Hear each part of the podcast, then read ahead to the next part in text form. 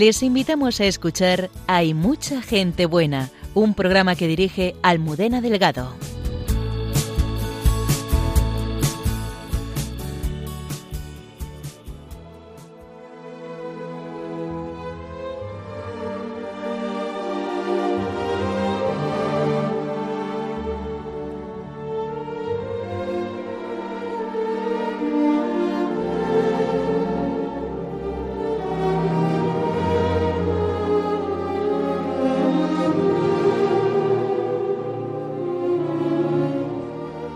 Hace más de 570 años, la Virgen se apareció a una niña Inés en Cubas de la Sagra, al sur de Madrid. Esta noche el padre Inocente García Andrés nos cuenta lo que sucedió en una de las apariciones más documentadas y pese a ello más desconocida de aquellos siglos, y todos los sucesos que han ido aconteciendo a lo largo de todos estos años.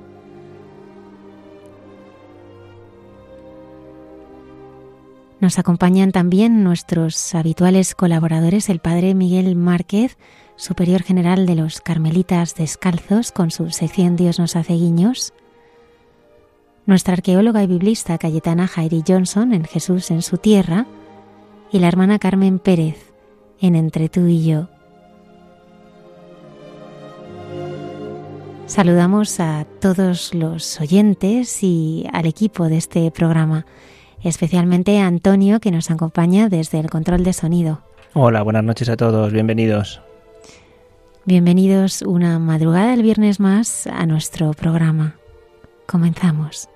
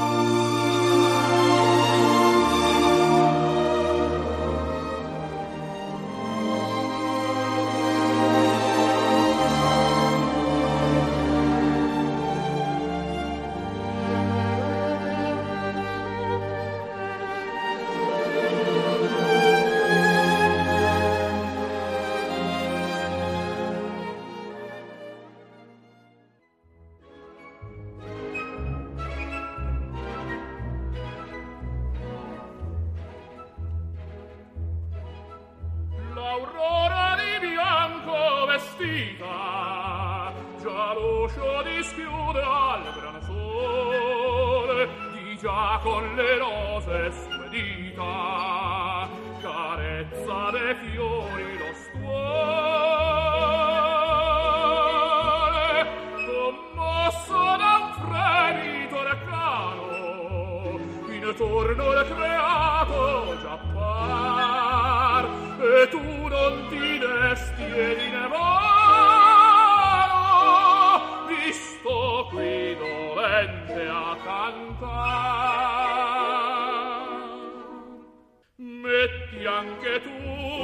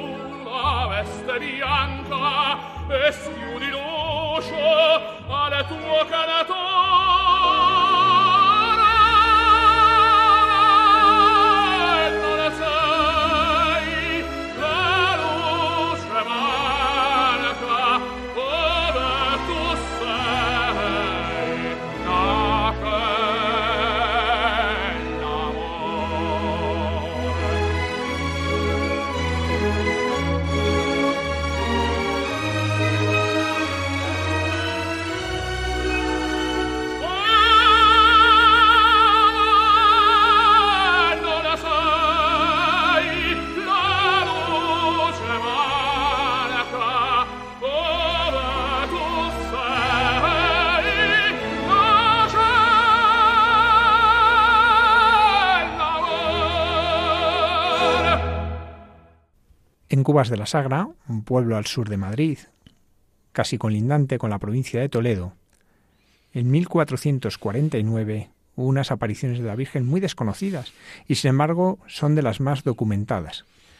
Por eso esta noche nos acompaña don Inocente García Andrés, que es sacerdote de la diócesis de Getafe, actualmente está escrito a la parroquia de Nuestra Señora de la Saleta de Alcorcón y que es un experto conocedor de estas apariciones y también de la vida de la llamada la Santa Juana, que también conoceremos esta noche. Buenas noches, Inocente. Buenas noches. Bueno, ¿qué sucedió en 1449?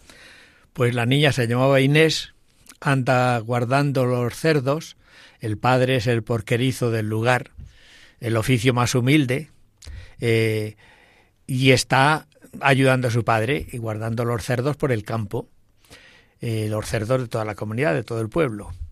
Y en ese contexto, con algunos amigos, con algunos hermanos, pues eh, empieza la primera aparición en los primeros días de la cuaresma de aquel año, a primeros de marzo, día 3 de marzo, se produce la el primer encuentro de, mm, con la Virgen. Eh, bueno, la Virgen le manda que les diga a los vecinos del lugar y a sus padres, pues que, que se conviertan, que se aderecen su ánima y que se confiesen. Directamente habla de confesión de los pecados. Son momentos de revolución social importantes en, en, aquel momento, en, en, España de aquel momento. Y, y, bueno, pues este es el mensaje de la Virgen desde el primer momento a, la, a la niña. La niña lo va contando a sus, a sus padres, eh, se va corriendo la voz por el, por el pueblo y el sacerdote le dice, bueno, pide a la Virgen un signo. Y entonces el 9 de marzo, que es domingo, el primer domingo de Cuaresma, pues empieza eh, tras la misa mayor, eh, el sacerdote se queda celebrando misa, la niña sale al campo con sus cerdos y, en el mediodía, en el mediodía se le aparece de nuevo la Virgen. Y la Virgen, eh, bueno, le pide que eh, ella un signo, me han pedido un signo, la gente quiere creer pero pide un signo. Y la Virgen le paraliza las manos, eh, la mano derecha, eh, haciéndole la señal de la cruz entre los dedos y así aparece como paralítica de ese brazo ante el sacerdote al terminar la misa mayor del pueblo a las doce, doce y media y entonces inmediatamente la gente se pone en marcha. Eh, cogen cruces, cogen velas, ponen a los niños abriendo la procesión, como era muy costumbre medieval, como para parar un poco la ira de Dios eh, en, la penitencia, pues los niños abren camino con, velas y con, y con cruces. Hacen una cruz especial, toman una cruz especial y, que abre toda la procesión. Las autoridades y el sacerdote y todo el mundo se ponen en dirección a donde han dicho la niña que, que se le ha parecido la Virgen. Bueno, y allí, pues, eh, llegados eh, al lugar, eh, se oye la voz de la Virgen que, que, llama a Inés, a la niña, 12 años tiene la niña, que se acerque la niña se acerca, la Virgen toma la cruz de manos de Inés y la, doblando la rodilla la clava palmo y medio en tierra. Así dicen las crónicas. Y con un mensaje eh, añadido en esta ocasión, que se haga allí una iglesia que llamen de Santa María. Y así surge el santuario, el lugar dedicado a la Virgen. Inocente, ¿cuántas apariciones fueron y en cuántos días? Pues el 3, el 4 y el 7 de marzo eh, y la definitiva el día 9. El día 9 que se produce, como te he contado ahora, y que mm, también la Virgen le, le pide a la niña que vaya a Guadalupe. Guadalupe era el gran santuario de la diócesis de Toledo, de la gran archidiócesis de Toledo y entonces el, inmediatamente al día siguiente de, la, de las apariciones se pone un grupo en marcha, los padres y familiares, a, a Guadalupe.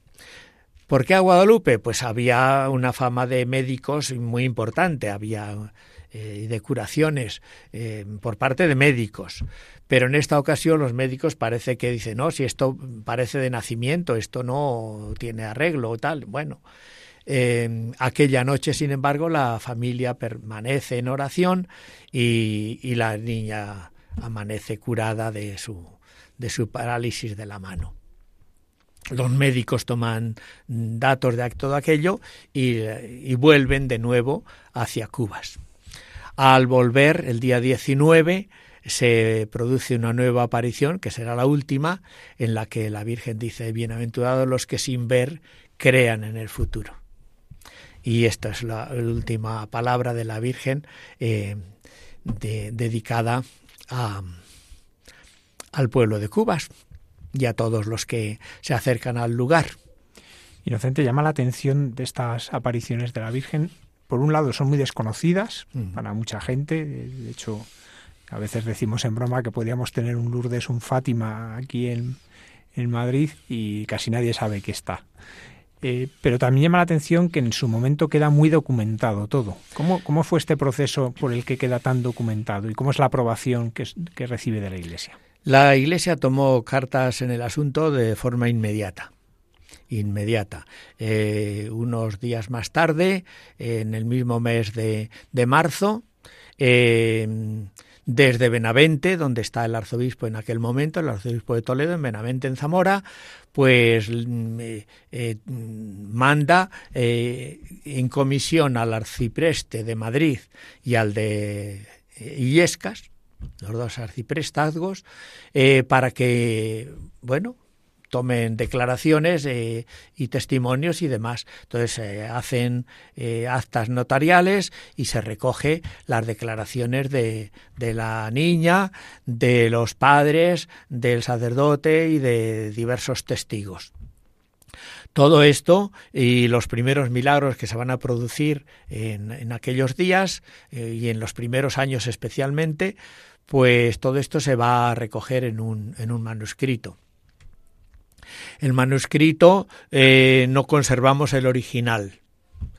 Eh, sin embargo, conservamos una copia del siglo XVIII eh, que tiene todas las garantías de, autenticidad, puesto que además lo que nos dice es lo que ya estaba publicado en actas en base al documento original, estaba publicado ya en las diversas biografías de la Santa Juana de la que luego hablaremos.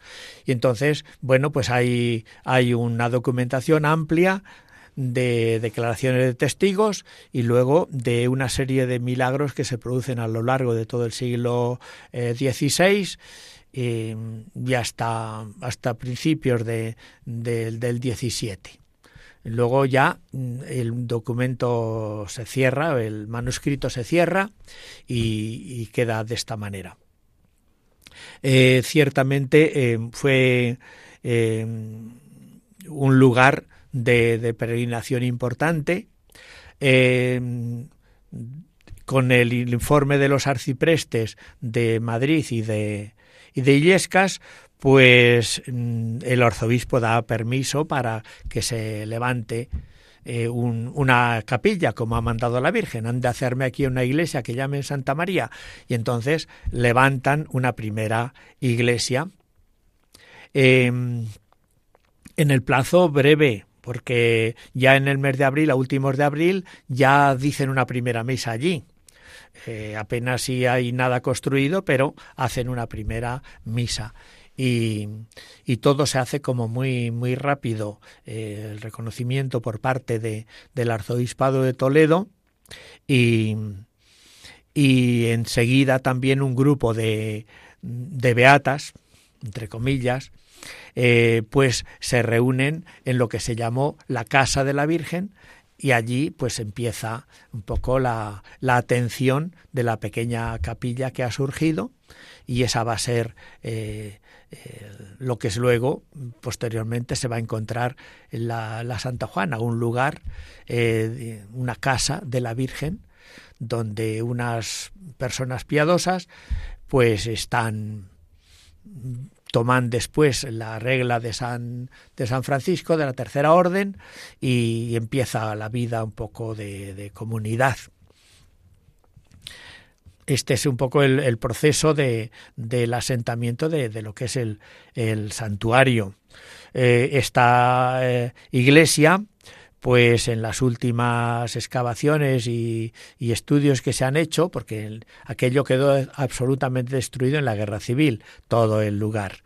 Y bueno, pues desde las ruinas y excavando en el subsuelo de la iglesia actual, pues apareció eh, el altar primero eh, y la, eh, los límites exactos de, la, de lo que era la primitiva iglesia de, que se hacen las apariciones.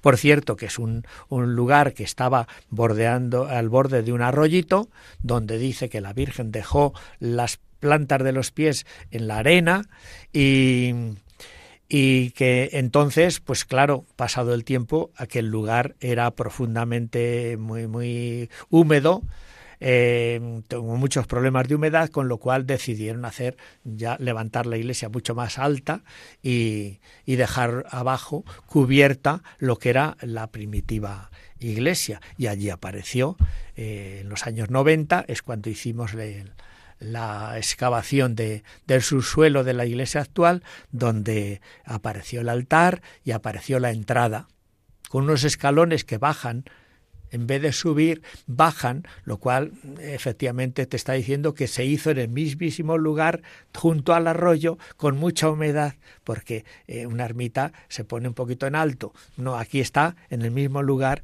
y con, y con esos problemas de humedad, que hizo que se levantara en alto y que quedara abajo sepultada la primitiva iglesia, que hoy día conservamos. Inocente, ¿qué fue de Inés, la vidente? Inés participó de ese grupo de personas eh, piadosas que, que viven en la casa de la Virgen. Y, pero bueno, llega un momento en que ella decide ir al matrimonio. Entonces, bueno, pues se casa y ya su vida se pierde un poco en la leyenda. Eh, parece ser que marchó a vivir con uno de los albañiles que estaban levantando aquello eh, y marchó a vivir a Zamora. Y en, Zamora terminará sus días al final muerto el marido y muertos los dos hijos que tuvieron, pues mm, definitivamente ella mm, volvió a la vida religiosa y ese fue el final. Ya digo que esto ya se pierde un poco entre la historia y la leyenda. Pero eh, ella mm, definitivamente quedará un poco como alguien que no ha sido del todo fiel al, Señor. De tal manera que luego cuando aparezca la Santa Juana, em, que va a ser pues 40 eh, años más tarde, pues cuando aparezca la Santa Juana, eh, aparecerá la Santa Juana como eh, la Virgen, Eva no ha sido fiel, Eva no ha sido fiel, eh, y Juana va a ser como la elegida de la Virgen que haga el papel de, de, María, que, que, fiel al Señor, pues va a hacer que aquello sea un santuario y un gran monasterio antes de entrar en la historia apasionante de la Santa Juana, que es todo un recorrido por la historia de España en el siglo XVI, desde luego, eh, nos has hablado de milagros, milagros que mm. se documentan. ¿Qué tipo de milagros eran? Pues de parálisis, bastantes eh, de parálisis y de todo tipo, de, de cegueras, bueno, la mayoría de parálisis de gente que va eh, sin poderse mover y sale andando y sale corriendo, ¿no? Eh, pero vamos, hay de todo tipo de, milagros y, y en los que aparece pues también el acta notarial, o sea, es decir, todos los milagros tienen su notario que toma datos y, y que firma eh, aquello, de tal manera que se formó pues un, un manuscrito amplio em, del cual conservamos esa copia del siglo XVIII. Quizá deberíamos eh, subrayar pues lo que es el mensaje fundamental de las de las apariciones. Y el mensaje fundamental es que la Virgen llama a aderezar el alma, aderezar, si miras en el diccionario, pues es mm, em, diríamos, em, hermosear, es, es, mm, preparar el alma para recibir al Señor, ¿no? Y, y, confesarse que es la forma de aderezar el alma eh, para que reciba al Señor y la gracia del Señor. Y la confesión directamente habla de confesión. Em, por tanto, pues diríamos que, es un lugar eh, eh, que especialmente se debería y deberemos atender eh, a, la, confesión de los pecados, llamando a la conversión. Por otra parte, es un mensaje que luego se va a repetir de alguna manera, de parecida maneras, en Fátima, en Lourdes y en todas las apariciones prácticamente, ¿no? La llamada de la Virgen a, la conversión, y, pero aquí concretamente se insiste directamente en, la confesión de los pecados. Una cosa que suele aparecer y que genera siempre cierta curiosidad es cómo es la Virgen. Que, los videntes nos cuentan en las distintas apariciones cómo habla Inés de ella. La Virgen se le aparece como vestida como de telas de oro, resplandeciente, ¿no? como de telas de oro. Y bueno, al principio pues le ocurre como en todas las apariciones, mm, no sabe quién es em, y, bueno, ella queda asombrada, eh, muy atraída por ella y, bueno, pues le ha dicho que lo diga a todo el mundo, que, que la Virgen quiere, quiere estar entre nosotros, que quiere hablar a su pueblo y que nos llama a la, a la confesión y a la conversión de los pecados. Bueno, mm, y cuando definitivamente eh, aparece en, la, en la, el día 9 de marzo, domingo aquel año, pues en aquel momento, eh, al tomar la cruz, pues terminará llamándose Santa María de la Cruz, claro. Será el título que recibirá, porque ella no dice más que eh, yo soy Santa María, la Virgen Santa María. se añade lo de la cruz por, por este haber tomado la cruz como signo, por otra parte, del perdón de los pecados y de la conversión, la cruz que clava palmo y medio en tierra para decir el lugar donde ha de construirse el, el santuario que es por otra parte también otro otro eh, signo que aparece en muchas de las apariciones, ¿no? La Virgen manda hacer un lugar eh, dedicado a ella. ¿El lugar donde clava la cruz se recuerda todavía? Bueno, el lugar eh, está puesta una cruz en mitad de la iglesia, porque la iglesia se levantó allí mismo. Em, cuando después de haber mm, recuperado de las ruinas en los años 90 el, de las ruinas de la guerra civil haber recuperado la iglesia actual, pues pusimos la en el centro mismo de la iglesia, debajo de la cúpula, o el chapitel, pues eh, pusimos la, la cruz. Mm, bueno, por sorpresa, para sorpresa nuestra, cuando después descubrimos eh, la iglesia subterránea, pues está justamente sobre, sobre el altar que hay abajo. O sea que ese es el sitio. El sitio de abajo, desde luego, es el más, el más cercano al, al momento. Cuando hicimos en el, en el, en el altar de abajo de la cripta actual hicimos eh, bajamos un poquito el, el terreno para poder eh, moverse por la cripta pues apareció una capa finísima de una arena finísima eh, que bueno pues estaba claro que estaba construido sobre el mismísimo arroyo y sobre aquella arena fina del arroyo donde la Virgen puso sus pies. O sea que el lugar es ese. Exacto. Nos ha movido. Pues Inocente, vamos a hablar de un personaje que ya hemos mencionado, que es la Santa Juana. Y llamo la atención de nuestros oyentes que no estamos diciendo Santa Juana, sino la Santa Juana. ¿Por qué?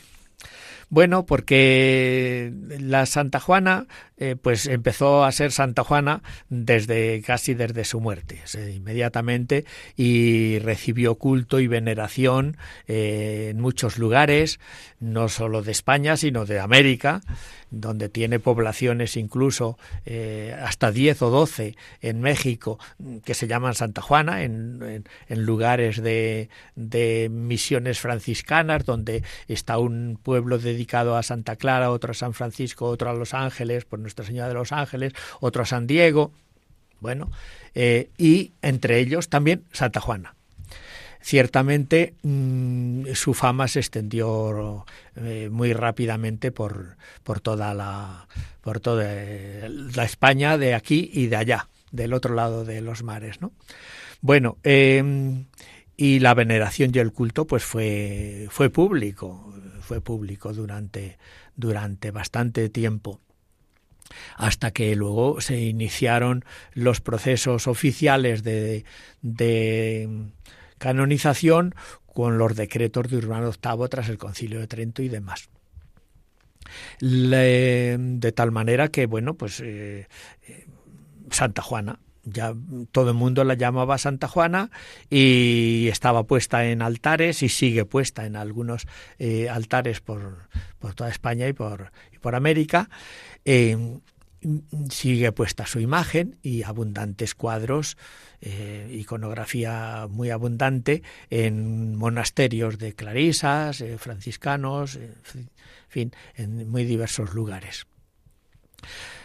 Mm, bueno, al final se añadió lo de la, que rebaja un poco el título directo que se le da de Santa Juana, y y bueno, los procesos se paralizaron por el tema de los escritos, que era una de las cosas que había que analizar en el cuando llegaba el momento de la canonización, después de declarar la universidad de las virtudes, pues viene el estudio de los de los escritos. Bueno, pues a Roma llegan los escritos de los ella no escribió directamente nada, eh, porque hay una amanuense, Sor María Evangelista, eh, que juntamente con algunas otras religiosas escribe aquellos sermones. Los sermones se han conservado en la biblioteca del Escorial, desde los tiempos de Felipe II. Eh, allí está el manuscrito. Y otro manuscrito, una copia, se llevó a Roma cuando los procesos de canonización. Bueno, hubo sus dificultades con el tema de los escritos, eh, los que se llevaron a Roma no se dieron por auténticos. Eh, mm, por otra parte, como no eran directamente suyos, pues quisieron dejarlos a un lado. No tienen que entrar, puesto que no ella no ha escrito, pero los franciscanos la tenían por una gran maestra. Y, y predicadora. Y como maestra y predicadora, porque los escritos son su predicación. Eh, pues como maestra y predicadora no pueden prescindir, es algo esencial de ella. Por tanto, aunque eh, directamente ella no ha escrito, pero mm, es su mensaje. Por tanto, es necesario mantener que, bueno, que, que, ahí están los escritos y que, y que no quieren retirarlos de la causa. Bueno, pues entonces busquen los escritos originales, porque estos no parecen originales. Bueno, pues la historia eh, ha hecho que, que hayan estado ahí ocultos en la biblioteca del Escorial, pues hasta que los hemos publicado a finales del siglo XX y, bueno, pues fueron motivo de mi tesis doctoral y, y es lo que y, es lo que desbloqueó la causa para poder llegar ahora a revalidar diríamos la, la, heroicidad de las virtudes y bueno, y ahora pues eh, vivimos eh, en el deseo y la petición que se ha hecho a Roma de que sea reconocido el, culto y que sea eh, reconocida su santidad como confirmación del culto que ya recibió en, en épocas pasadas y que de alguna manera se ha mantenido hasta la actualidad. ¿Cómo llega esta mujer a aquel primer lugar de, en que se reunían esas mujeres en la casa de la Virgen? Pues sola y a pie y vestida de hombre. como, vestida de hombre. Sí, sí, sí, vestida de hombre. Es decir, ella vive con unos tíos, ha muerto su madre cuando ella tiene siete años, está viviendo en aquel momento, cuando tiene 15 años, em, está viviendo en Illescas con unos tíos y, bueno, unos días de Semana Santa, ante una imagen de la Verónica, del rostro de Cristo, pues pues ella mm, ya decide que ya pretenden casarla con alguien de cierta nobleza allí de, Illescas y decide que, que, no, que ella es para Dios y, que decide vestirse de los vestidos de sus primos y hasta con una espadita y todo, en plan caballero, ¿sabes? Y, y entonces se va hasta el convento de Cubas. Allí eh, en un rinconcito pues se cambia los vestidos pues eh, se pone vestida eh, de ya de mujer y llama a las hermanas. Las hermanas la acogen la familia llega inmediatamente enseguida llegan allí buscando el convencerla de que de que vuelva a casa y pero bueno al ver la decisión ya tan radical que ha tomado y que, y que es, no parece que quiera volver para hacia atrás, pues decididamente queda en el convento. Es. Así que sola, a pie y vestida de hombre, huyó de, del matrimonio que le proponían y de la casa de sus tíos para llegar al monasterio. Aquel beaterio que ya tenía un poquito la regla de la tercera orden de, de San Francisco cómo llega a ser la mujer tan conocida que lleva a que hasta un Carlos I acampe a las puertas para poder escucharla. Bueno, pues porque bueno, hay un carisma muy especial. Ella tiene un carisma muy especial y cuando tiene ya 26 eh, años, pues tras un tiempo de tras un tiempo de silencio en el que bueno, pues parece que es casi como que fuera muda, eh, tras un tiempo de silencio, pues empezó a hablar. Eh, el Señor le concede el don de la palabra y empieza a predicar a la gente que llega al santuario. Y son sermones, su, no que los, los pronuncie dentro de la celebración litúrgica, sino bueno, pues en la tarde que la gente ha acudido, rezan el rosario y ella habla y muchas veces pues puesta en oración y de alguna forma en trance, como en, en éxtasis, eh, pues ella empieza a hablar. Y, y esto la, la, hace famosa. Los franciscanos, los superiores franciscanos, la prohíben y la dicen que no, que, que quietecita en su celda y que nada de salir a, eh, a predicar a la gente, ni que no. Bueno, mm, es el cardenal, eh, el arzobispo de Toledo, Cisneros, el que le va a, permitir, incluso a animar a que sea eh, predicadora, a que, a que hable en, en, el, nombre del Señor y que todo lo que el Señor le inspire, ¿no? A los 28 años la eligen abadesa y a partir de, de esos momentos pues es cuando eh, empieza con eh, ya con el permiso del cardenal Cisneros, pues hacer eh, hacer esa tarea de, monja predicadora, que no es algo que fuera anejo en la iglesia, hubo monjas predicadoras en la Edad Media. Esta es la última, diríamos, de las mujeres de la Edad Media y una generación anterior a Santa Teresa.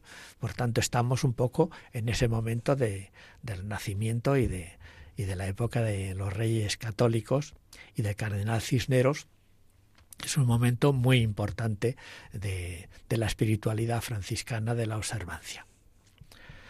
Y bueno, pues eh, ella, ella, eh, sus sermones van a ser recogidos eh, en unos años más tarde diríamos que eh, lo que eh, tenemos en el manuscrito son los sermones de ocho años de predicación. Porque cuando muere Cisneros, y viene ya la revolución de los comuneros y todas las complicaciones de aquel momento eh, con Carlos V, pues entonces mm, definitivamente eh, ya se hace el silencio. Y aquello hay que revisarlo.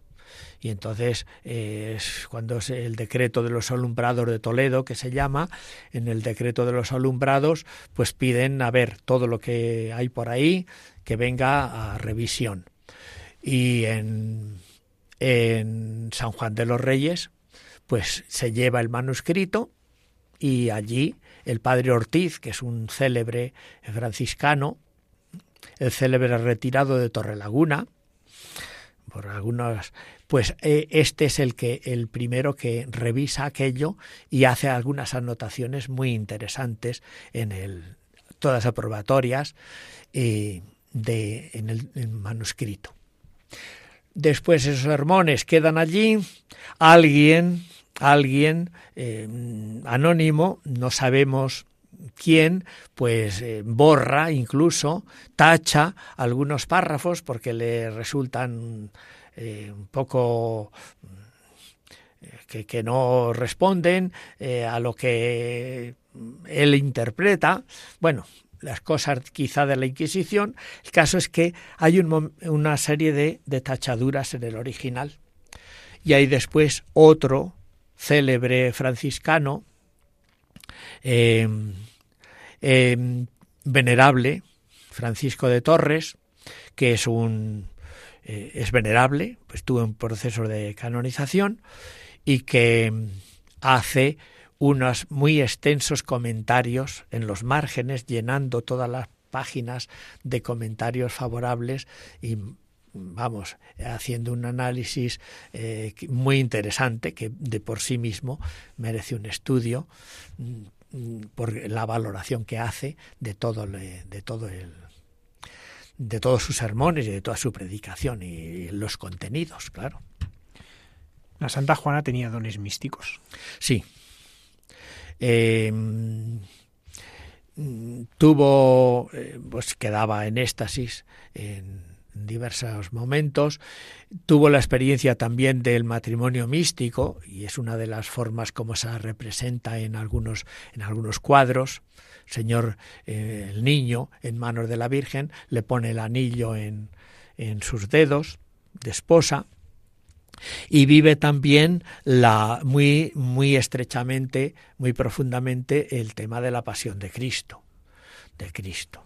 Eh, hasta el punto de, de tener durante un, un, año, desde un Viernes Santo hasta el día de la Ascensión, todo ese tiempo de Pascua, las llagas. Ella pide que no que el Señor le que no le retire los dolores, pero que le retire los signos externos y bueno, pues parece ser que no volvió a tener las, las llagas, pero es otra de las experiencias y tiene una descripción muy bonita de ese abrazo místico de, de, esposa con, con, el esposo en el que el, Señor le, traspasa, diríamos, todo su, toda su, su espíritu y, y también sus llagas. ¿Por qué eres buscada por, por el emperador Carlos, pero también por el gran capitán. ¿Qué buscaban en ella? El gran capitán, que es anterior, claro, el gran capitán, en eh, los últimos años de su vida, em, se volvió a la espiritualidad. Y, se hizo muy amigo de, de Cisneros, del cardenal. Y es el cardenal Cisneros seguramente el que le dirigió hacia, hacia Cubas y regaló una serie de estancias en la construcción del monasterio que, reemprende la Santa Juana a partir de aquel primer lugar, Casa de la Virgen y demás, pues ya un monasterio eh, bueno, que tenía eh, en el claustro pues el triple orden del Renacimiento, el dórico, el jónico y el corintio, en los capiteles. Bueno, pues en ese momento aparece eh, el, el gran capitán que ha vuelto a la espiritualidad eh, de manos de, de Cisneros y que hace unas donaciones importantes. Parece ser que incluso vivió allí alguna temporada, allí cerquita. Bueno, mientras se hacían las cosas. llega un momento en que el cardenal o el, eh, el el emperador. El, no, el, el, gran capitán. El gran capitán, el gran capitán eh, todavía sueña con aventuras. Hasta que un día le dice a la Santa Juana, no es tiempo de emprender nuevas hazañas porque el Señor le va a llamar pronto. Y a los 30 días murió. O sea que, bueno, ese es uno de los vaticinios, de los anuncios proféticos de, de la Santa Juana. Eh, este es un personaje que en esa situación y en esas circunstancias de sus últimos años de su vida, mm, pues eh, tiene relación con la, con la Santa Juana.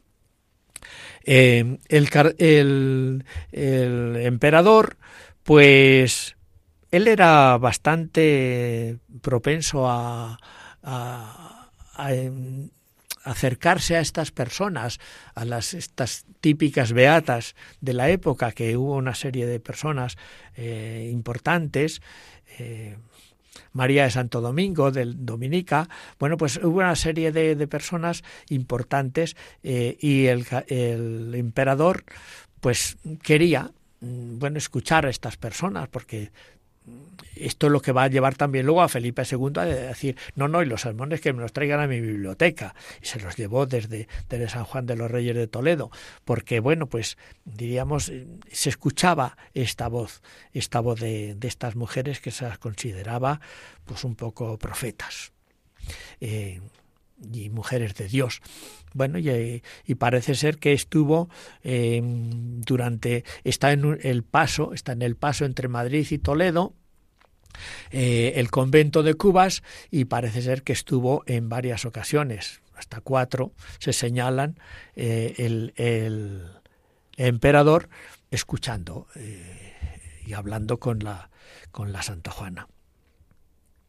Bueno, pues de, pues de esas cosas del espíritu y de, y de, y, de sus dolores eh, de, de, después de haber sufrido pues la, la ruptura de la iglesia eh, que de alguna manera también en los sermones pues se ve ese dolor y ese y ese sufrimiento por la por la ruptura de la, de la iglesia en, eh, europea no con la con la el protestantismo.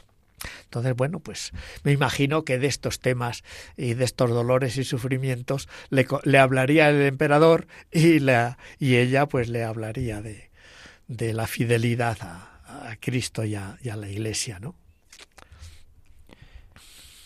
¿La Santa Juana se le reconocen milagros? ¿Se sabe de alguno? Decíamos que los milagros de, del manuscrito de las apariciones de la Virgen eh, duran, eh, la última fecha es de 1600. Hasta 1600 todos los milagros que por allí se realizan, eh, eh, bueno, pues se, se asientan en el manuscrito de la Virgen, como hechos por la Virgen. Mm, pero ya se están produciendo también milagros por parte de la Santa Juana.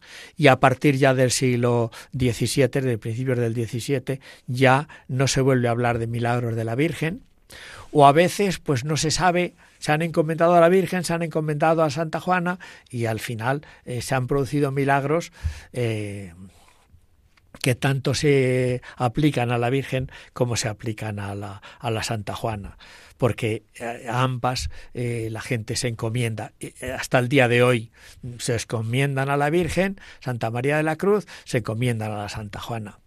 Bueno, mm, pero y, la Santa Juana, pues ya en vida parece ser que realizó algunos milagros. Eh, y a partir de su muerte, pues numerosos milagros. Una, tuvo una gran fama de milagros de tal manera que y, bueno de hecho a Roma en los procesos se llevó un memorial de milagros hasta 72 un memorial de milagros pero eh, no se llegó a hacer proceso legal de milagros. Por tanto allí están porque fueron impresos incluso, están impresos, eh, este memorial de milagros, pero no hay proceso como tal, porque mientras no se aclarara el tema de los escritos, no se podía pasar a los milagros. Milagros que sabemos que siguen sucediendo, pero escuchando esto me da la impresión como que la Santa Juana, la, fama de santidad, acaba un poco opacando las apariciones. Un poco lo que pasa ahora, a veces eh, muchas personas que van a, la Basílica de San Pedro dicen, esta es la tumba de San Juan Pablo II, cuando está bajo la de San Pedro, pero no hablan de ella, ¿no? Eh, entonces, eh, un poco algo así ha podido pasar y por sí, ciertamente, ciertamente el, eh, el, personaje tan célebre durante 200 años, desde eh, de la Santa Juana hasta, hasta mediados del 18, que ya definitivamente en el tercer momento de, de la causa eh, se paraliza y queda ahí perdido, el final del siglo XVIII, el XIX, pues en tiempos de oscuridad ¿no? y de olvido, pero, pero eh, esos 200 años de, de tanta fama de la Santa Juana, pues hace que las apariciones de la Virgen queden un tanto olvidadas, aunque mm, siempre todas las biografías de la Santa Juana comienzan narrando eh, las apariciones de la Virgen, como el origen de aquel lugar y demás. O sea, eso no se olvidó nunca. Em, pero sí que ha quedado, pues eso, un poco mm, oculto o detrás de, de, la Santa Juana como personaje de, de, tal manera que el convento mismo pues dejó de llamarse de Santa María de la Cruz y popularmente se le conoce como el convento Santa Juana ahora hemos decidido que lo mejor es llamarle Santuario de Santa María de la Cruz y de la Santa Juana, pues ya está, los dos. Pero para que se vea claro también la diferencia, porque algunas personas van allí y no saben eh, quién es Santa Juana, ni quién es la Virgen, ni, ni, qué papel tiene cada uno. Es decir, había mucha ignorancia cuando yo empecé a, a estudiar todo este tema y a, a intentar eh, pues clarificar las dos cosas. ¿no? Uno que estudió muy bien el tema de las apariciones de la Virgen, puso mucho interés en ello, fue el padre... Ay, ¿Ves? Este es el momento en que la memoria de las personas mayores se nos va. No pasa nada. No, este es un jesuita, es un jesuita, estaba paralítico y venía en sillas de ruedas y que, y que se hizo Urrutia, el padre Urrutia, murió hace unos años ya. Y el padre Urrutia es el primero que dijo, no, no, hay que poner mucho más interés en las apariciones. Y publicó un, pequeño librito eh, que le dio, le dio a conocer mm, este, esto, este tema de las apariciones de la Virgen y, y su mensaje. Bueno, Luego, pues ciertamente en los dos últimos años ha habido una recuperación grande de, del mensaje eh, de las apariciones de la Virgen y, bueno, y de, la toma de conciencia de la importancia del lugar como santuario mariano. En el año 99, mm, en el 1999 se celebraban los 450 años de las apariciones, o los 500, los 500 años, 550 eh, años de las apariciones. Y entonces, mm, pues fue nombrado ya declarado oficialmente, diríamos, santuario eh, diocesano y se celebró un año mariano que al final fueron dos años marianos porque se juntó con el, el año eh, del, del 2000, año 2000, el, el, el santo, año santo eh, en toda la iglesia eh, del año 2000 y así pues en esos dos años pues diríamos que se tomó mucha conciencia de el lugar como lugar de las apariciones de la Virgen y de y de la importancia de estas apariciones que, en, según escribió un autor eh, de origen protestante, que bueno, que se interesó eh, por este tema de las apariciones de la Virgen como fenómeno que a él le llama mucho la atención dentro de la Iglesia Católica, que la Virgen se aparece eh, antiguamente y, y entonces mm, él volvió después de estudiar algunas apariciones modernas, pues volvió a las históricas y llega a afirmar que no hay en toda la historia de España ninguna apariciones tan documentadas como estas de Santa María de la Cruz. Hemos visto que es un lugar histórico, por él pasa la historia, pasan personajes históricos y también nos ha contado que queda destruido en la guerra civil, pero allí también son martirizadas la comunidad. Ocho, ocho religiosas murieron.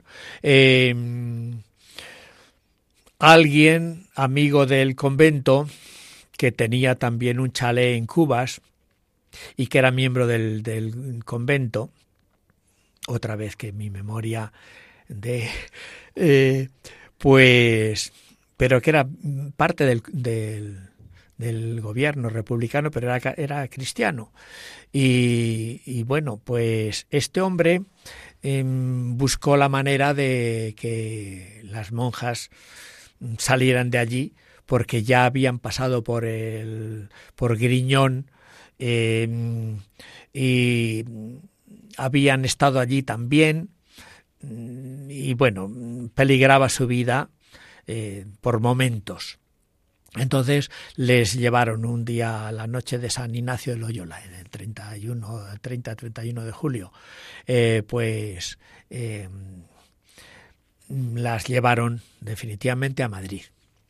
En Madrid, pues, ¿qué ocurrió? Pues, el, bueno, pues quizá los mismos republicanos que eh, los llevaron por orden de este señor eh, a, donde ellas quisieron en Madrid, pues luego dieron el chivatazo, diríamos así, eh, de dónde las habían dejado. Algunas no estaban ya en el lugar y esas porque se habían eh, se fueron a la embajada de Francia y allí pasaron eh, la guerra. Entonces, bueno, pues esas se salvaron, pero las otras, pues eh, como sabían dónde las habían dejado, pues las siguieron y, definitivamente pues terminaron en el martirio como, como tantos otros. Parece ser, eh, se hablaba de que estaban en Paracuellos, pero las últimas averiguaciones parece ser que fueron enterradas en el San Isidro.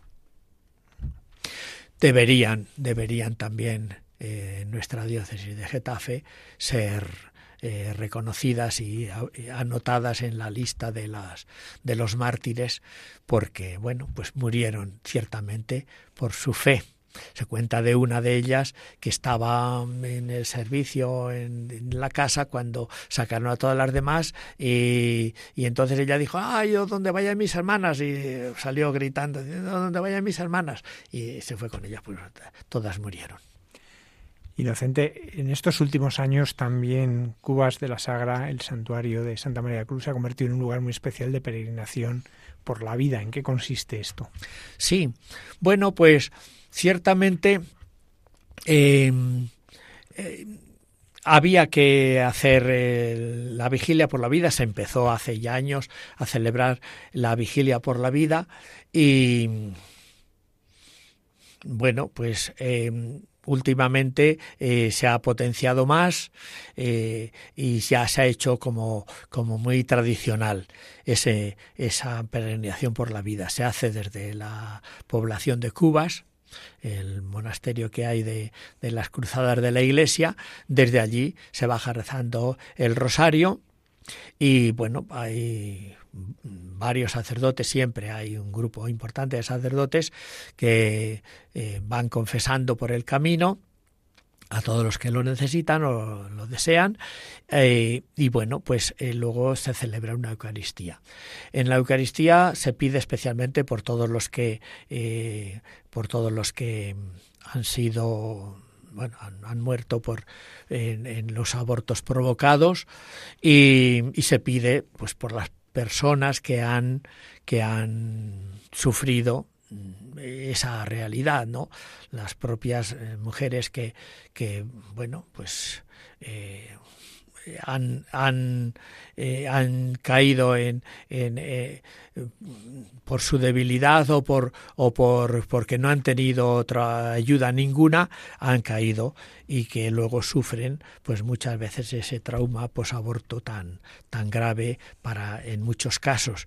Bueno pues todo esto lo que pretende es que el, el lugar sea un lugar de sanación de curación se hace una Eucaristía que suele presidir nuestro, nuestro obispo y, y, se pone nombre a todos esos niños que, que han muerto. Se les pone nombre y cada uno pues se lleva los nombres de los que ha ido recordando una y otra vez para, para bueno, hasta que nos encontremos en la vida eterna y allí podamos identificarlos.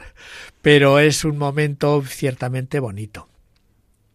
Eh, en el que puso también eh, mucho interés el padre de Jaime Bertodano, Alfonso, Bertodano, Alfonso, Alfonso puso mucho interés eh, porque eh, fijándose también en otro santuario francés que no recuerdo y, y, y, puso mucho interés y bueno, pues eh, yo se lo agradecí mucho entonces y me alegro que, que haya fraguado. Eh, porque yo entonces era delegado de pastoral familiar y, habíamos hecho ya algunas celebraciones allí de, y, me alegro que, que, eso haya fraguado de esta manera.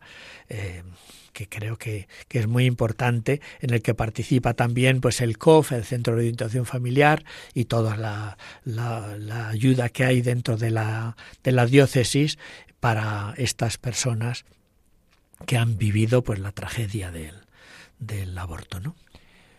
Pues don Inocente García Andrés, eh, muchísimas gracias por habernos acompañado en esta noche y ayudarnos a conocer, como decíamos, estas apariciones de la Virgen que son tan desconocidas, pero que esperamos que a raíz de, de, esta entrevista pues muchos la hayan podido conocer y muchos se acerquen a ese lugar bendito. Muchísimas gracias. Gracias a vosotros.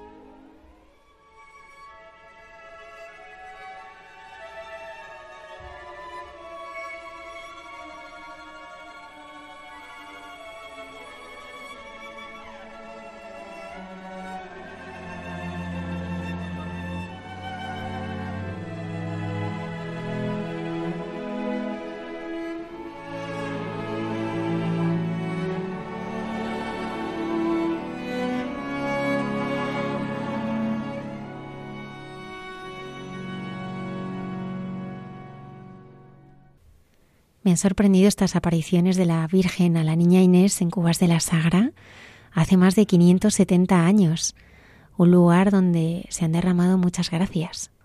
Así es. Yo las desconocía, la verdad, esas apariciones.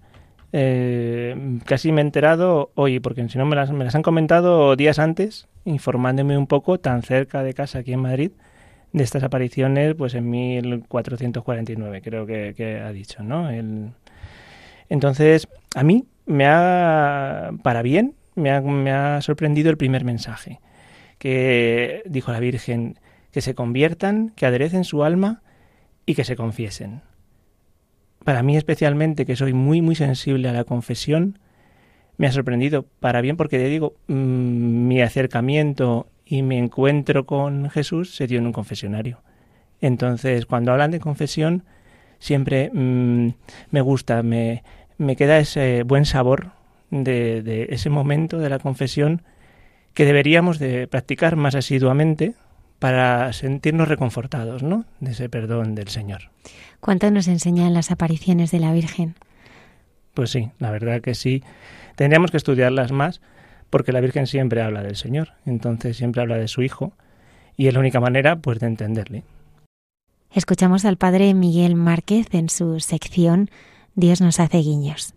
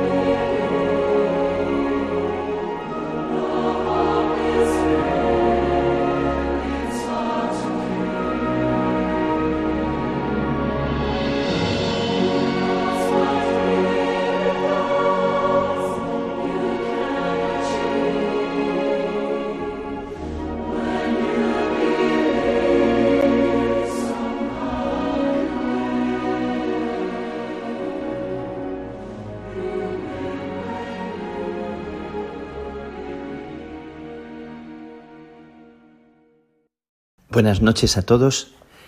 Ojalá estéis bien, ojalá la vida fluya y discurra por vosotros. La vida sigue implacable y preciosa y también eh, llena de sobresaltos y llena de situaciones difíciles. Siguen cayendo bombas en eh, muchas partes del mundo, siguen habiendo situaciones de guerra, en tantas esquinas, en tantos rincones, guerras ruidosas, guerras que destruyen externamente y sigue habiendo guerras escondidas en, en, rincones olvidados que destruyen de otra manera y hacen destrozos interiores. Y hay guerras también de soledad, hay situaciones tan, tan duras, tan difíciles que viven muchas personas y sigue la vida naciendo y sigue la vida eh, sin parar de nacer continuamente y no hay más que mirar a la naturaleza y observar eh, en estos días y en cualquier momento del año, en cualquier rincón del mundo, cuando uno mira la naturaleza, es una enseñanza que eh, nos recuerda la vida siempre, incluso en aquello que parece que se apaga que se muere o en la hoja que se cae. Estamos en el tiempo de, del brotar, al menos por aquí en Europa, y quiero también haceros partícipe de algo de lo que he vivido en, en algún rincón de aquí, cerca de Italia, en Croacia, que he tenido la suerte de visitar después de, de mi camino por Ucrania. Y quería empezar recordando que uno puede estar en la guerra y estar lleno de fuerza, lleno de aliento. Uno puede estar en una situación muy, muy difícil, muy complicada y recibir como, como una fuerza especial y una paz especial en medio de, de una guerra, de una guerra real o de una situación de mucha dificultad. Y en otras ocasiones, en verdad que os pasa, os ha pasado y nos seguirá pasando que uno está a distancia de cualquier guerra o está en un momento tranquilo de cualquier día de su vida y se siente uno desolado, se siente uno como sin fuerzas, como frágil, como necesitando un abrazo, una mirada cercana, una presencia amiga que no pida nada y que solo esté al lado y escuche un rato o simplemente esté en silencio con nosotros. Hay veces en la vida en que uno se siente como tan pequeñito, tan pobre, tan nada, y sin embargo, cuánto se esconde en esa nada, cuánto se teje adentro de esos momentos que parecen infecundos, que parecen estériles y cuánto miedo nos da esta soledad estéril en la que a veces parecemos adentrarnos en un territorio en el cual no hay arrimo eh, fácil o claro de consuelo. Hay un salmo que habla de un pájaro sin pareja en el tejado. No sé por qué esta mañana me venía a la mente ese pájaro sin pareja en el tejado, que es distinto del pájaro solitario de San Juan de la Cruz, pero como a veces en la vida uno, por más que tenga gente al lado, personas muy cercanas, siente ese, ese atravesar la soledad en su corazón, ese sentirse así como, como sin fuerzas. Y estoy haciéndome eco de lo que escucho y de lo que vivo también ahora mismo en mi propia vida, en tantos momentos, diciéndole al Señor que atraviese mis zonas de desierto, mis zonas de oscuridad, mis zonas de, de pobreza eh, máxima, porque sé que ahí el Señor siempre hace algo y esta es la invitación que, que os hago. Una amiga esta madrugada me ponía un mensaje diciendo que sentía que era como un dique roto, como, como algo que se rompe y, pierde el caudal, el agua que lleva dentro, la sensación interna de que algo se rompe, que algo se quiebra y uno pierde, se pierde a sí mismo, pierde como la fuerza y, y necesitaría recogerse en, en, la mirada, en el abrazo, en el abrigo de alguien. Pues estoy reflexionando sobre esta necesidad que hay en nosotros, en el ser humano, de, de vivir tiempos difíciles, tiempos de guerra, tiempos de, incertidumbre, tiempos complicados. Y, y me viene a la mente y al corazón el diálogo con una amiga en Croacia con una religiosa que ha estado cuidando a su madre durante mucho tiempo y en un momento, como sin querer, me regala la frase que su madre le dio a ella hace unos años. Su madre ha muerto con, con 96 y hace unos cinco años eh, le disparó esta frase. Hija, estoy sintiendo, estoy experimentando que algo nuevo, algo noble y algo de esperanza está queriendo nacer en mí en este momento, como algo que quiere abrirse camino en una mujer que ha luchado toda la vida, que tiene ya más de 90 años y siente que la vida le quiere renacer por dentro y ella quiere consentir. Bueno, de estos guiños, de esos regalos que tantas veces una persona que ha pasado por tantísima dificultad y que ha atravesado la guerra, cuando he estado en Croacia he visto las señales, los signos y la memoria de la guerra terrible que ellos vivieron en los años 90 y esas guerras que dejan una marca que la ves visible en el rostro de las gentes. También con ellos he celebrado, también con ellos he eh, cantado y he escuchado y he acogido y hemos dado gracias a Dios por por la vida que se regala y cómo se reconstruye la vida pasito a pasito. En, en medio de aquella situación, de aquel lugar donde he visitado en Zagreb eh, a los carmelitas y a las carmelitas. Eh, os cuento que hace un año y medio, hace dos años, em, ha habido un par de terremotos que han hecho estragos y he visto las imágenes de, esos terremotos que han dejado muy maltrechas eh, casas y edificios, sobre todo algunos edificios como nuestra iglesia, de Remete se llama el lugar. Remete es un sitio que significa como un eremitorio, como un lugar de retiro. Y allí están los carmelitas haciendo una labor muy, muy bonita de acogida, de acompañamiento. La iglesia se, resquebraja, eh, los, las bóvedas y todo, y caen piedras al suelo y, y necesita una reparación grande.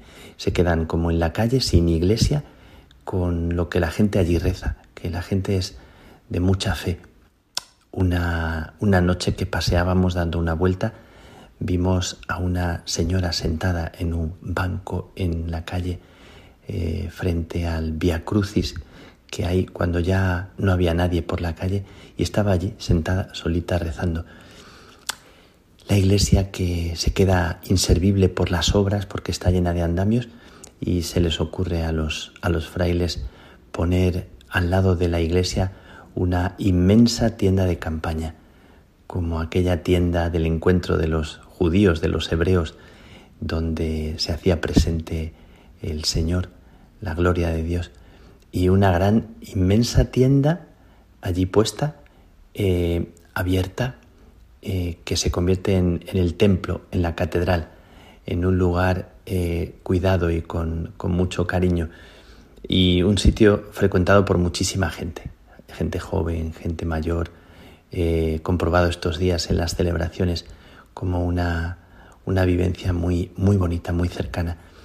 Y unos frailes, eh, por cierto, que tienen vocaciones y que tienen vocaciones jóvenes, gente además que son eh, grandes y fuertes y alegres, ¿no? Me encantaba cómo se reían, cómo disfrutaban, cómo cantaban en aquel lugar, en aquel rincón que, que es un sitio de, de piedad, de fe, de, de gente que se reúne para, para celebrar. Y en aquella tienda de campaña que parece una cosa provisional y se convierte en un lugar que sale al paso de un terremoto. Siempre cualquier terremoto que amenaza eh, nuestro hogar, que amenaza la seguridad, que amenaza los cimientos, que amenaza con dejarnos como al aire o dejarnos sin nada. Eh, y sin embargo sale a relucir la imaginación y sucede que aparece una tienda, una tienda inmensa de campaña eh, provisional que sin embargo encierra lo esencial. Y en aquella tienda de campaña celebrábamos la misa estos días pasados. Aparece en un momento determinado una jovencita que me parecía una niña. Me dijeron que tenía 15 años, creo yo, pensé que tenía 12, muy jovencita y la veo que mueve unas partituras y se sienta eh, al órgano. Y de repente, al comenzar la Eucaristía, aquella niña con otras dos amigas suyas que aparecieron también, cantan y llenan aquella tienda, aquel lugar de oración, lo llenan de música. Eh, me parecía que tocaba precioso y, que cantaba llenando la iglesia de, de la canción a la que se unían toda la gente que estaba allí rezando. Y aquella fragilidad que yo sentía en la niña se me antojaba como el canto que nace de cualquier persona cuando, cuando hay una fe, cuando hay una voluntad, cuando hay una, una firme convicción de que la vida se hace presente así, de esa manera, eh, también en la pequeñez. Y, y me sorprendía este pensamiento de los terremotos que suceden en nuestra vida, situaciones que nos dejan al aire, y el relato que me resulta tan vivo, del que estoy hablando tantas veces estos días cuando hablamos de inseguridades y hablamos de, de lo difícil que nos resulta a veces el mantener nuestra posición cuando estamos amenazados, el relato de las carmelitas de Kharkiv, sus canciones, su alegría, su manera de celebrar la fe, el encuentro con ellas después de haber pasado por Ucrania y cómo contaban que tuvieron que salir eh, y tuvieron solo una hora de tiempo para coger lo que necesitaban, solamente una hora, cuando antes les habían dicho que tenían la noche entera y que a la mañana siguiente podrían salir, esa situación se convierte en una situación de emergencia en la que hay que salir al paso y, y uno se lleva lo que en ese momento siente que es imprescindible. Y os hablo de esto porque hablo de lo que yo siento en mí, en mi propio corazón, eh, como pregunta, ¿qué es lo esencial? ¿Qué es lo importante? ¿Qué es lo que llevo conmigo? ¿Qué es lo que cuando voy y vengo a un sitio a otro, cuando voy de viaje, estos tiempos que tengo que hacer la maleta tantas veces? Y digo, si es que tan pocas cosas hacen falta y hace falta llevarse uno a sí mismo, hace falta creer que uno es alimentado y que la vida te va a regalar lo que necesitas, porque además es cierto que cuanto más uno está con las manos vacías, más se te regala la vida y más disfrutas de todo. Y cuanto más estás con los puños cerrados, manteniendo la seguridad que quieres conservar, cuanto más miedo tienes a mover un pie porque no sabes a dónde vas, eh, tanto más te pierdes la sorpresa de algo que se te va a regalar siempre. Lo estoy experimentando continuamente. La vida se te regala cuando tú te vacías de ti mismo, cuando tú te desprendes y eres libre también de ti mismo. Así que también eh, he acogido la frase que me han regalado, tal vez la he dicho alguna vez, del padre Arrupe, general de los jesuitas en tiempos tan difíciles que les tocó vivir. Y él decía, nunca ha estado el Señor tan cerca de nosotros, porque nunca hemos estado tan inseguros, tan a la intemperie, tan pobres, añadiría yo. Y es verdad, esto es lo que he experimentado y estoy experimentando. Hemos celebrado hoy la fiesta de una gran mujer, eh, la segunda doctora de la Iglesia, con Santa Teresa y luego Santa Teresita la tercera. Y ella decía una frase que a mí siempre me ha conmovido, me ha gustado mucho y me, me resuena mucho por dentro y os la regalo porque decía Santa Catalina en aquellos tiempos tan complicados, eh, hazte capacidad y yo me haré torrente. Palabras que escuchó de, de Jesús, que sintió en su corazón, que él le decía, hazte capacidad y yo me haré torrente. Nos pasamos la vida queriendo llenar nuestra capacidad de nuestras seguridades y por si acaso eh, la vida se nos va llenando y los bolsillos de linternas, de seguros, de realidades que pretenden salvarnos en posibles peligros que vienen delante. Y lo único que nos salva es esta confianza y esta pobreza abierta. Eh, os invito y me invito a vivir en esta confianza en medio de los terremotos de nuestro tiempo. Me ha gustado mucho ver la actitud de los frailes de Croacia, de Zagreb, eh, en medio de aquella iglesia que tiene memoria de, de todo lo que se le ha caído y se le ha resquebrajado. Y al lado una tienda de campaña. Al lado siempre surge una tienda para abrigar los desiertos del corazón. Pido por todos vosotros y, y con la mamá de mi amiga, eh, yo siento también que hay algo noble, algo de esperanza, algo nuevo que quieren hacer en mí en este momento pero tengo que dejar que, se vacíe de mí el miedo a, la confianza, el miedo a lo, que, a lo que puede llegar y es mucho mejor de lo que yo imagino. En medio de todas las guerras y de las bombas que siguen silbando en el aire y de las guerras olvidadas y de la gente que sufre en rincones que, que no son conocidos ni que son noticia, quiero sembrar esa esperanza y esa nobleza que siento en mí y os quiero regalar un paisaje y un minuto, un minuto de un paisaje con música, para que esa música silenciosa y, y bella recuerde la vida que hay en cada uno de nosotros. Brindo por la vida y pido a Dios que os bendiga, que os conceda su gracia. Que Dios te bendiga.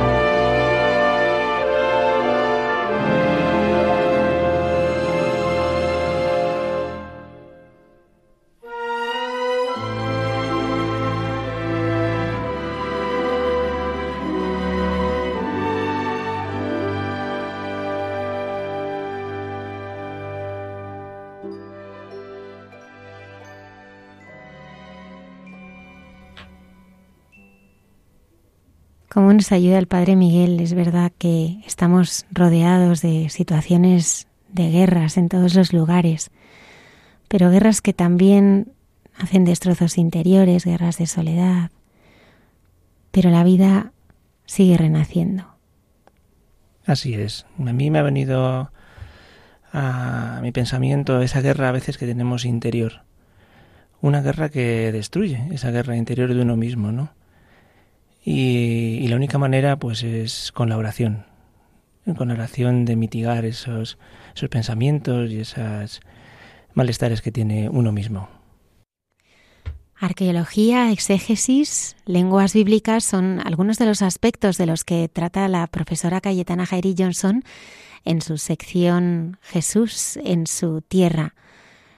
Contextualizar el texto bíblico mm, en la historia es necesario para entender que la salvación se hizo carne y además vivió la cultura judía y se manifiesta en la vida cotidiana para ser ejemplo de toda la humanidad. Escuchamos a Cayetana.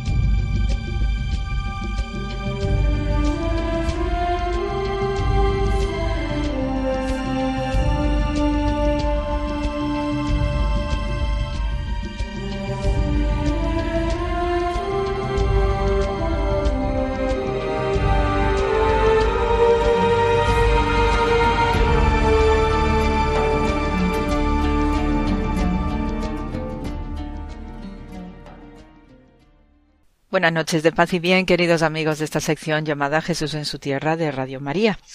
Y eh, esta semana, pues siguiendo el hilo de las apariciones eh, eh, después de la resurrección de Jesús de Nazaret, me voy a quedar con uno de los fragmentos, ¿no? de los evangelios que hemos tenido en estos días como es la de la tercera aparición de Jesús eh, en el mar de Galilea. Eh, tenemos este episodio narrado y leído ¿no? en el Evangelio de estos días en, eh, en Juan 21, 1, 14 y de nuevo, pues tenemos a un Jesús que se presenta a las orillas del mar de Galilea, donde tenemos a Simón Pedro que comenta, me voy a pescar. Y todos los que estaban con él, pues Tomás, apodado el mellizo, eh, Natanael el de Caná de Galilea y los Cebedeos y otros discípulos, pues le eh, contestan, no, vamos también nosotros contigo. Salieron y se embarcaron y aquella noche no cogieron nada. Estaba ya amaneciendo cuando Jesús se presentó en la orilla, pero los discípulos no sabían que era Jesús, y Jesús les dice Muchachos, ¿tenéis pescado? Y ellos contestaron No. Él les dice Echad la red a la derecha de la barca y encontraréis. La echaron y no podían sacarla por la multitud de peces. Y aquel discípulo a quien Jesús amaba le dice a Pedro Es el Señor. Al oír que era el señor Simón Pedro, que estaba desnudo, se ató la túnica y se echó al agua. Los demás discípulos se acercaron en la barca porque eh, distaban de tierra más que unos doscientos codos, remorcando la red con los peces. Al saltar a tierra ven unas brasas con un pescado puesto encima y pan, y Jesús les dice Traed de los peces que acabáis de coger. Simón Pedro subió a la barca y arrastró hasta la orilla la red repleta de peces grandes, ciento cincuenta y tres. Y aunque eran tantos, no se rompió la red. Jesús les dice Vamos a almorzar. Ninguno de los discípulos atrevía a preguntarle quién era, porque sabían bien que era el Señor. Jesús acerca, toma el pan y se lo da y él lo mismo con el pescado.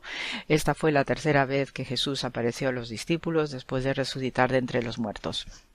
Me quedo con este episodio también por estas cuestiones también gemátricas, ¿no? La tercera vez, la tercera aparición, este concepto trinitario, ¿no? Que tanto fluye entre el Antiguo y el Nuevo Testamento y también por eh, detalles que va a incluir algún aspecto arqueológico igualmente. Eh, por un lado, el hecho de la pesca con red. ¿eh? Tenemos de las diversas profesiones que hay en el judaísmo, pues en la Galilea especialmente es muy importante la profesión de los pescadores.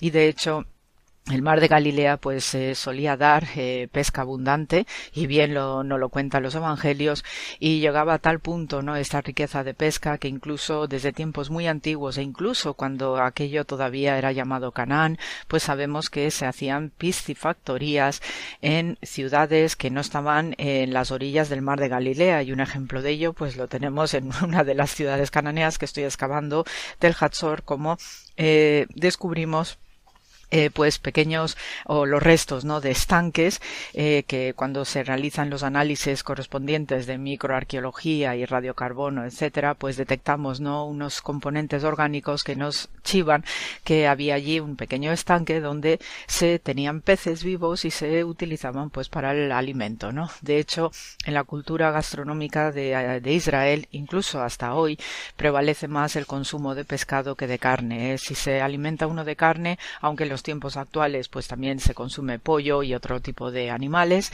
pero eh, preferentemente pues era el pescado la parte de la dieta principal y después obviamente el cordero pascual. Y después en algunos eh, periodos pues ya eh, más cercano a nuestro tiempo también se incluyó el pollo. Em, tenemos todas las sanciones no acerca de qué tipo de pescado o de animales acuáticos se pueden comer y tenemos aquí las normas importantísimas del kashrut no el alimento kosher y esto también está muy bien prescrito en el libro del Levítico. El caso es que en esta profesión de la pesca, pues sabemos que eh, hay una diversa tipología de cómo se pesca, se puede hacer con arpones, se hace con la caña de pescar y el típico ejemplo no de la de la lombriz en el en el eh, lo que es el, gancho, en la el, que sirve para atraer, no de alguna manera a esos peces y por supuesto pues tenemos la gran eh, el gran uso de las redes.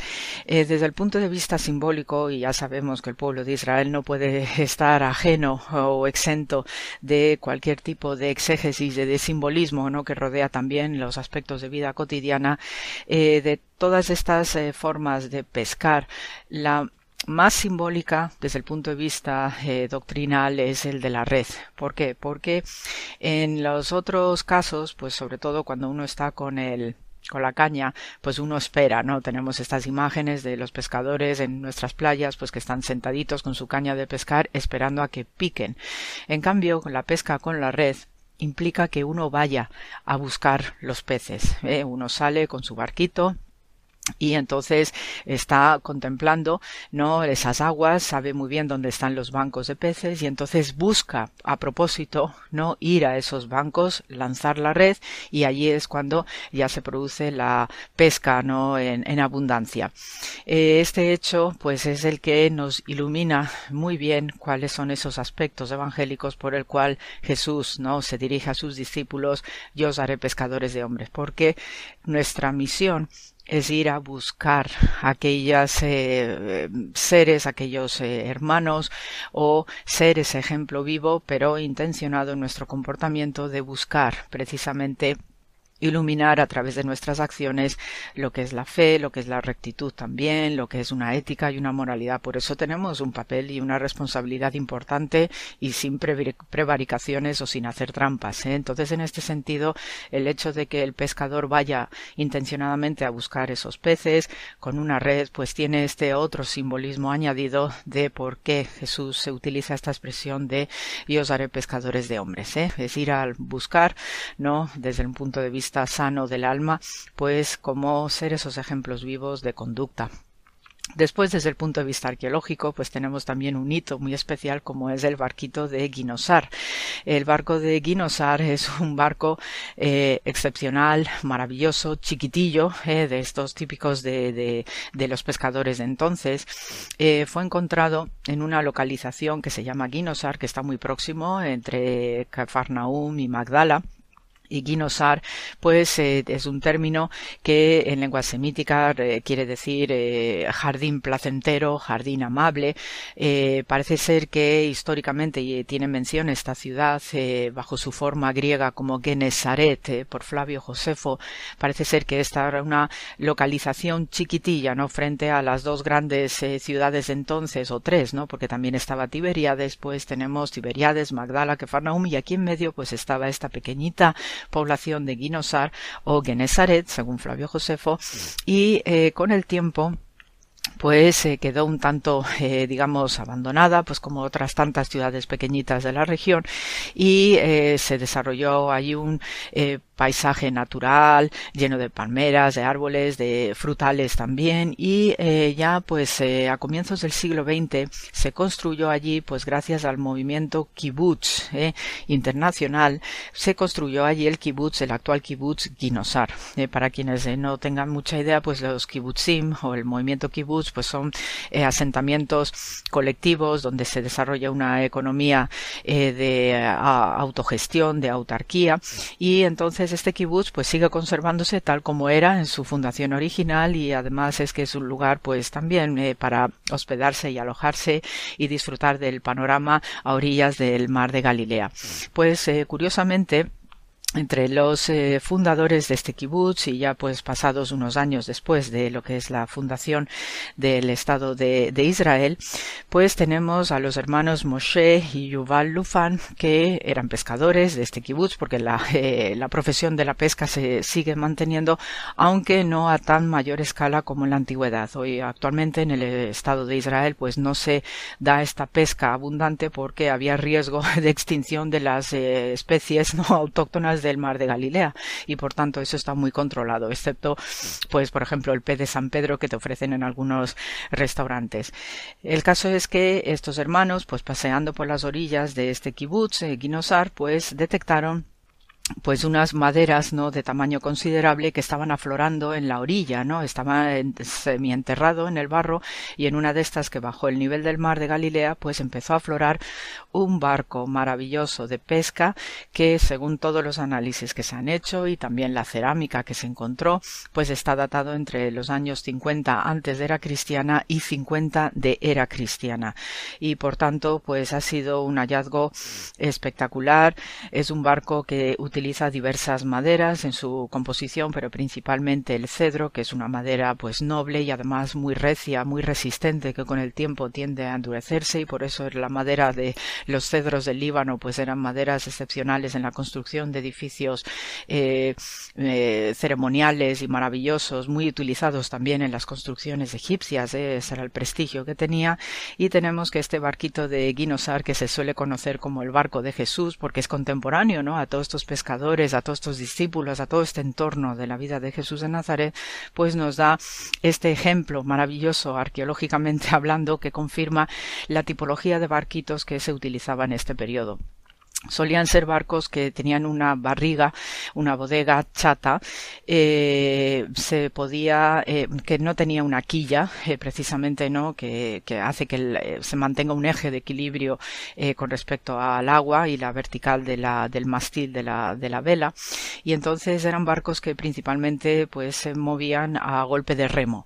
Y también el tener esa barriga tan plana, tan achatada, pues favorecía que estos barcos se pudiesen deslizar con mucha suavidad en las orillas de las playas del mar de Galilea y eso también pues ayudaba a que pudiesen sacar las redes con mayor celeridad y principalmente para salvar la pesca, porque es un pescado que obviamente no hay frigoríficos entonces, entonces pues lo que se hacía era eh, someterlos a un tratamiento de sal, hacer unas salazones para proteger y para matar las bacterias y que pudiesen aguantar para ser transportados especialmente en las vías comerciales y ya os comenté en alguna ocasión a propósito de Magdala que se fabricaban o se hacían unos peces eh, al estilo bacalao nuestro pero con unas salsas específicas que eran el, lo favorito de, los romanos de entonces, ¿no?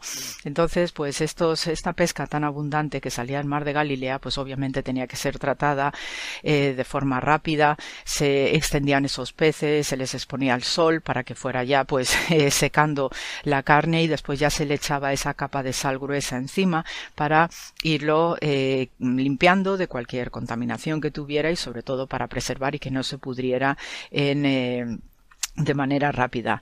Eh, lo que sí os puedo decir, ¿no? Porque conozco bien este kibutz, pues, eh, y también a la restauradora que se hizo cargo de rescatar este barco histórico, Orna, que también trabaja, es una restauradora número uno allí en Israel y trabaja también con nosotros en Jerusalén o en Tel Hatzor y en otros yacimientos.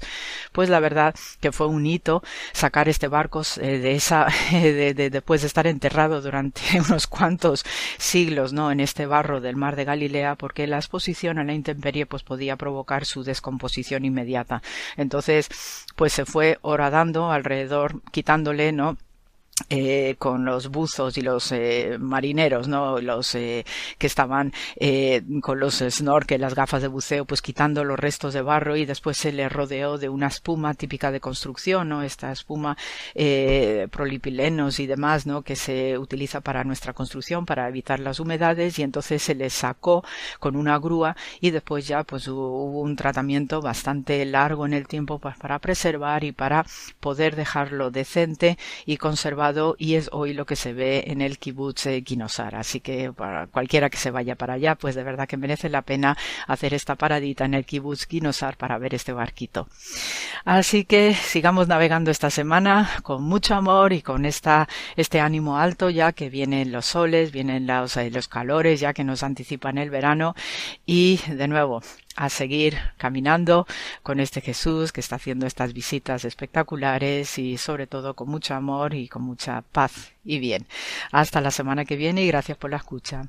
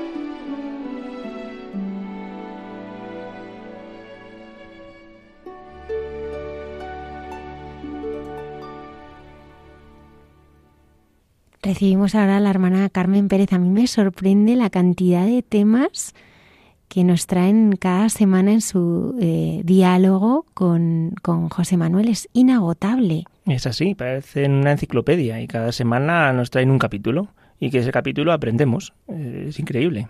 Aprendemos sobre la vida. Eso es.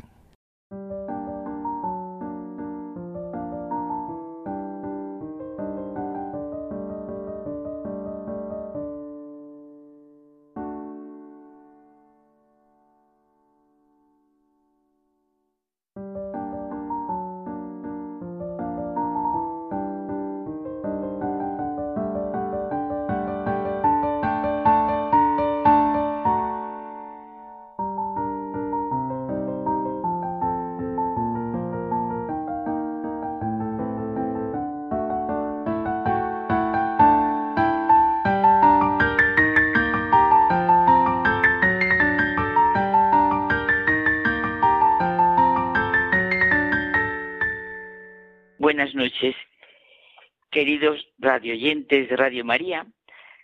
Continuamos, mejor dicho, acabamos, porque es ya la linda del pastel esto, ¿no? El programa de Hay mucha gente buena.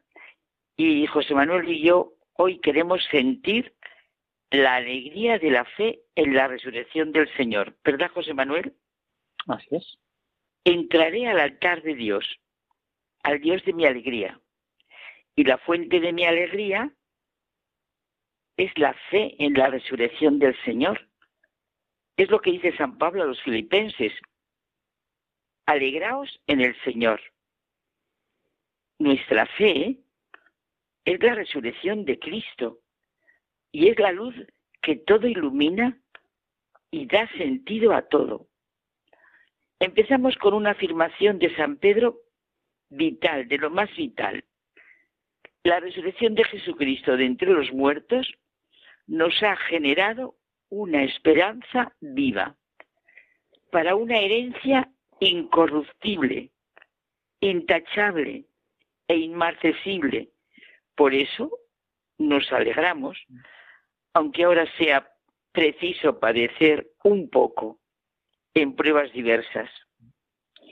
Y es que solamente la resurrección de Cristo con todo lo que implica para nuestro vivir aquí y ahora, puede darnos la verdadera alegría, la paz y la fortaleza que necesitamos en cada una de las circunstancias. La resurrección es una victoria triunfante y gloriosa para la humanidad. Solo tenemos que creer. Demuestra quién es realmente Jesús de Nazaret, que nos vino a salvar literalmente a salvar y redimir, y que somos hijos de Dios y estamos llamados a vivir una vida eterna. La piedra que desecharon los arquitectos es ahora la piedra angular. La resurrección de Jesús es el principio de una nueva humanidad y nos la comunica el Señor desde toda su vida terrena. Es un acontecimiento histórico real. Esa es nuestra verdadera fe, esperanza y confianza. La alegría verdadera no depende del bienestar material, ni de no padecer necesidad, ni de la ausencia de dificultades, de la salud, del éxito. La alegría profunda que viene de nuestro interior y es la sangre que circula por nosotros tiene su origen en Cristo, en el amor que Dios nos tiene y en nuestra correspondencia a ese amor que nos amó hasta el extremo, entregándose para siempre por nosotros y llamándonos a una vida eterna. Como cristianos y seguidores de Jesucristo, debemos fomentar siempre la alegría y la esperanza, la confianza. Oye, ese eslogan ya nuestro, tuyo y mío, que me has enseñado. Paz, serenidad, confianza y alegría. Y rechazar la tristeza que es estéril y deja el alma a merced de muchas tentaciones. Y fíjate que cuando se está alegre, se es estímulo para los demás. La tristeza, en cambio, oscurece el ambiente, y hace daño. Estar alegres es una forma de dar gracias a Dios por los innumerables dones que de Él recibimos. Y con nuestra alegría hacemos mucho bien a nuestro alrededor. Pues esa alegría lleva, de alguna manera, a los demás a Dios. Claro, dar alegría será con frecuencia la mejor muestra de caridad para quienes están a nuestro lado la vida de los primeros cristianos atraía por la paz y la alegría con que realizaban las pequeñas tareas de la vida ordinaria. Muchas personas pueden encontrar a Dios en nuestra esperanza, en nuestra sencillez, en la sonrisa habitual, en una actitud cordial. El mundo es verdad que está triste, agobiado, desesperanzado y tiene necesidad vital de la paz y de la alegría que el Señor nos ha dejado y les da continuamente a los discípulos en sus encuentros con ellos. La alegría es una enorme ayuda en el apostolado, porque nos lleva a presentar el mensaje de Cristo de una forma amable y positiva como le hicieron los apóstoles. Escribe Santo Tomás de Aquino que todo el que quiere progresar en la vida espiritual necesita tener alegría. La tristeza nos deja sin fuerzas. La alegría que nos da la resurrección de Cristo y nos habla de la nuestra, que, que hay, que repitámoslo una y otra vez, no la da el dinero, ni las posesiones, ni la vida cómoda, ni el hecho de que los otros nos reconozcan, por más que todo eso pueda influir sobre ella. La alegría procede de lo que nosotros pongamos en la vida, de las decisiones que tomemos, de vivir el trabajo, por ejemplo, como, como un verdadero servicio de amor, de palabras llenas de bondad que nosotros hemos pronunciado o que hemos escuchado. Procede de habernos esforzado con veracidad y valentía contra algún defecto o limitación, de haber ayudado a alguien, de un corazón que sabe dar las gracias y pedir perdón, que sabe admirar y reconocer. Esa es y por ese camino, claro, y por ese camino que tú marcas, nos encontramos la fuente de la verdadera alegría, que reside en el corazón mismo del hombre donde habita Dios. Y Dios es la fuente de la verdadera y perenne alegría. Esta es la gran realidad que nos hace anchos y luminosos por dentro. Nos hace ricos, fuertes independientes de los acontecimientos externos.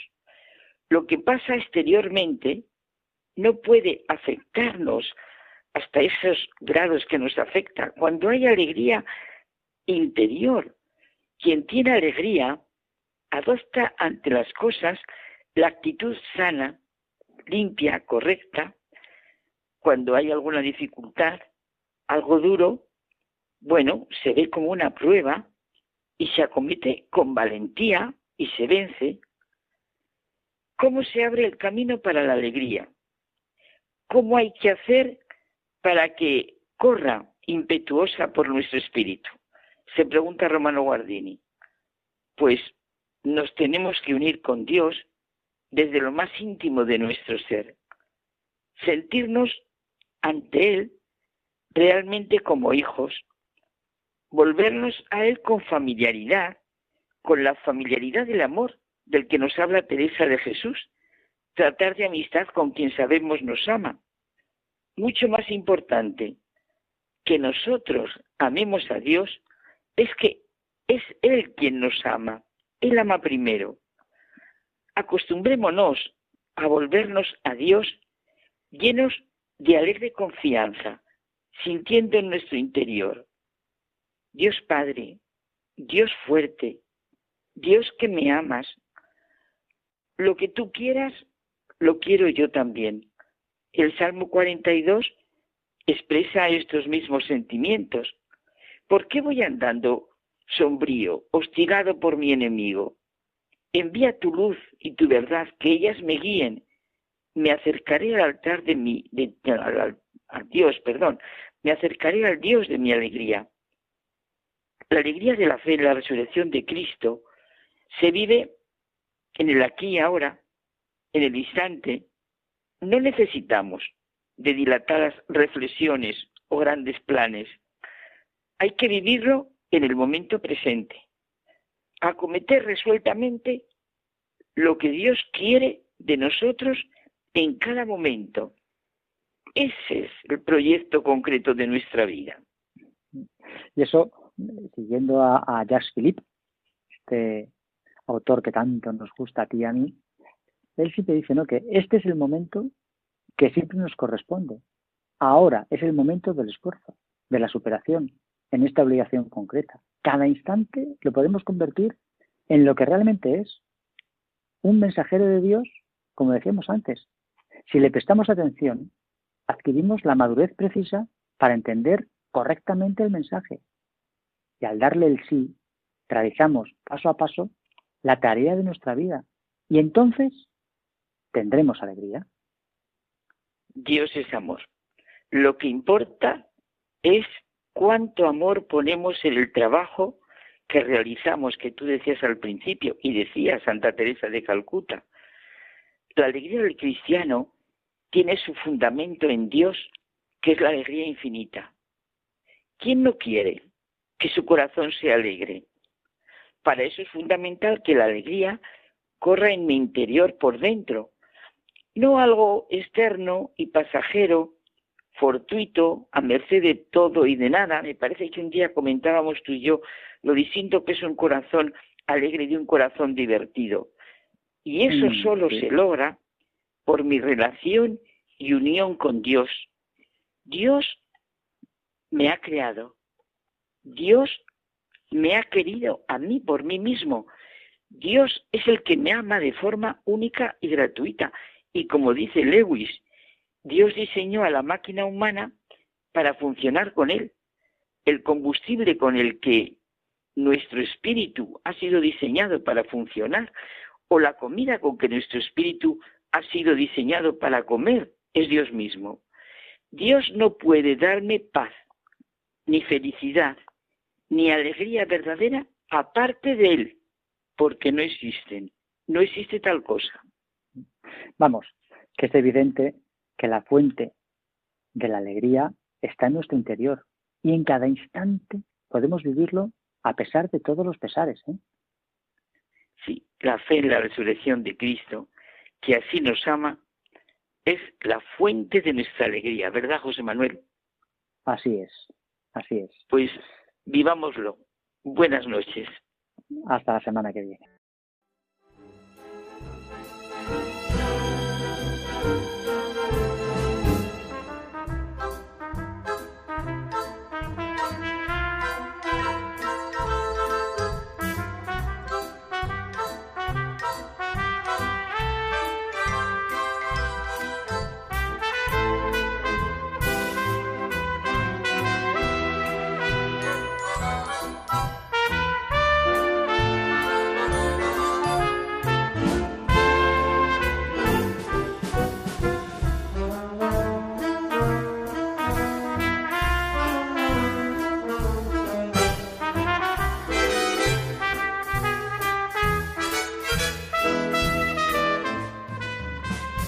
Despedimos hasta el próximo programa. Buenas noches, Antonio. Muchas gracias. Buenas noches y muchas gracias a ti. La próxima semana tendremos nuevos e interesantes contenidos. Nos esperamos con impaciencia. Claro.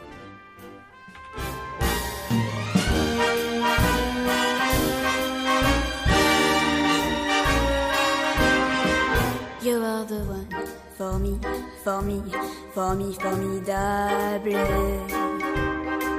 You are my love, very, very, very, véritable.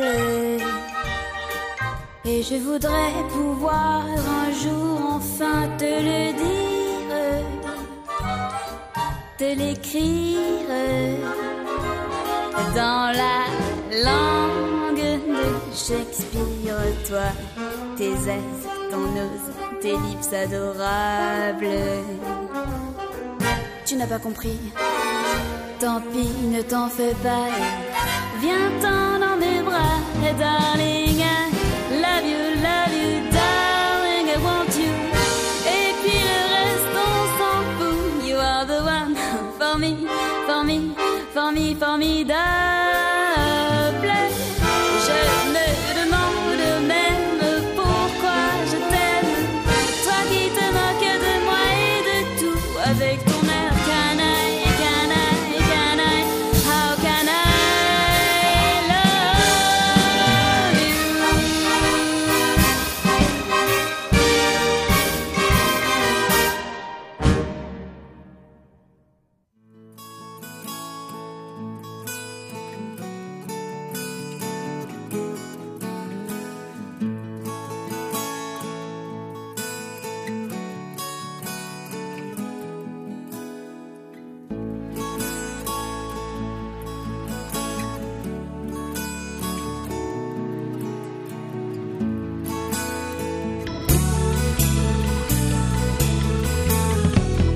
Han escuchado en Radio María Hay mucha gente buena, un programa dirigido por Almudena Delgado.